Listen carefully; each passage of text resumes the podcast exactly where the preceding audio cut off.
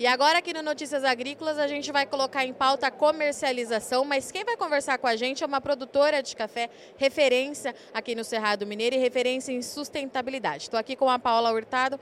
Paula, primeiro de tudo, vou começar perguntando como é que está andando a safra por lá. Bom, essa, toda safra, gente, é como se fosse um parto para a mulher. Cada um é um.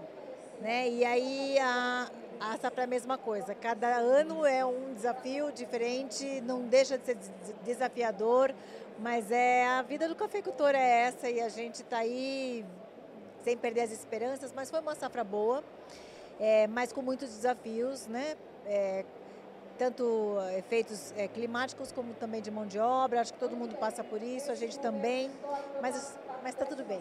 Quando você fala que foi uma safra boa, é porque a gente já está tendo um cenário mais positivo do que nos últimos dois anos, por exemplo? Sim, acho que um pouco melhor, né? um pouco mais tranquilo. Né? A gente não teve geada no último ano, essa ameaça, enfim os eventos estão acontecendo, os eventos climáticos cada vez mais e mais concentrado, mas assim, tão severo como os outros anos não. Tem a questão da seca, mas a gente tem mitigado isso na fazenda através do nosso manejo, então a água ali a gente vê brotando do, do solo e isso é muito bom, né? E vamos falar de comercialização, porque quem acompanha vocês no, nas redes sociais, acompanha a rotina, vocês têm participado bastante de mercados nacionais e internacionais. Vamos começar falando de mercado doméstico. Aqui no Brasil, como é que você está vendo é, esse mercado para o café especial? Porque o cafezinho tradicional a gente já sabe que todo mundo toma, mas e para o café especial? É, eu acho que assim, no, na gestão da fazenda, né, a comercialização faz parte, né, e não dá para não, não pensar nisso. Então, lá na Três Meninas, a gente leva isso muito a sério e a gente realmente atua na comercialização. Em termos de cafés especiais, que é o foco da fazenda também, está dentro do nosso planejamento, a gente tem visto um crescimento né, no, no mercado nacional.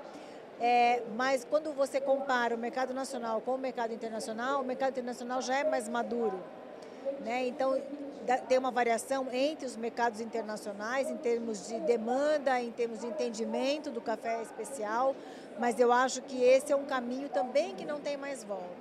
Né? E o posicionamento do Brasil como um café diferenciado, né? um café que tem nuances, que não é só chocolate, e, e nuts, né, como todo mundo fala, não é só para blend, a gente está abrindo esse caminho, a gente está desbravando esse caminho. Nós, produtores, as cooperativas, Pocacer também, então a gente está a gente está trilhando esse caminho. Então tem algumas pedras ainda nesse caminho, mas a gente está vencendo e o mercado está começando a reconhecer tudo que a gente faz aqui. Então fico muito feliz de que quem está levando essa mensagem, tanto como produtor como também as cooperativas, a gente está conseguindo é, ecoar esse discurso. Né? A gente está conseguindo ter uma resposta. E a resposta vem, ela é muito positiva para a gente, como Brasil, como imagem, como tudo.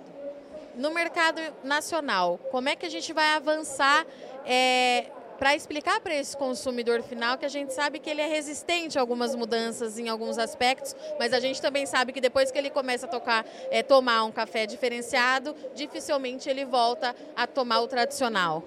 É, existe tem aquela, aquela máxima, né? O paladar não retrocede. Então, aquilo que você. É, há uma resistência, mas depois que você passa dessa resistência, depois que você acostuma o teu paladar, ele não retrocede mais, porque a gente, é muito fácil a gente acostumar com o bom, né? E a gente não volta para trás. Mas eu acho que existe um gap muito grande na comunicação.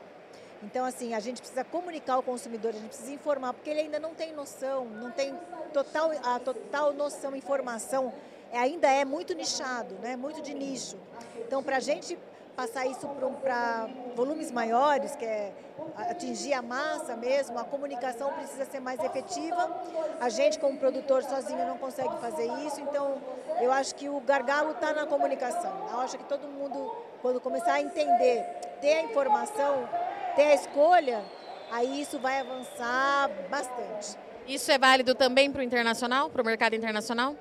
Também, mas também há a mesma dificuldade, mas digamos que eles estão mais maduros para isso. Né? A gente não precisa começar explicando desde o início. Então, acho que isso acontece em, todas a, em toda a cadeia de agricultura. Né? A gente tem vários cases aí, tanto de frutas e tudo mais, que a gente vê que a gente pode olhar para trás, aprender com a história do que já aconteceu e avançar para frente. Paula, para a gente encerrar, estamos aqui nos 30 anos da Expocacer, é uma cooperativa que faz a diferença aqui no Cerrado e eu queria que você falasse um pouquinho disso, né? De fazer parte dessa história, porque recentemente você também foi o rosto, né? A Fazenda Três Meninas deu um destaque muito grande aqui para a região e a gente sabe que a Expocacer andou junto é, nessa trajetória. A gente fica muito feliz né, de, do que a gente vem construindo é, teve uma adesão muito grande da cooperativa. É uma cooperativa que nos recebe muito bem, nos recebeu muito bem. Então é uma cooperativa aberta, que olha para o futuro, que escuta, né? Então a gente está muito feliz com essa gestão também, então que tem uma escuta especial, assim, é, e a gente tem sentido isso que cada vez mais isso tem avançado. Então, para a gente como produtor, porque a cooperativa ela é formada dos cooperados, né, é diferente de uma comercialização normal, ela tem o cooperado ali. Eu acho que é muito importante, eu acho que a Expocacer tem feito isso muito bem. É, todos temos que avançar, mas todos estamos no caminho, um caminho bem positivo. Muito bom, obrigada, Paula. Estivemos aqui então com a Paula. A Paula é nossa parceira do Notícias Agrícolas, já é de casa. Eu agradeço muito sua audiência e companhia, mas não sai daqui, tem muita coisa para a gente ver aqui ainda hoje.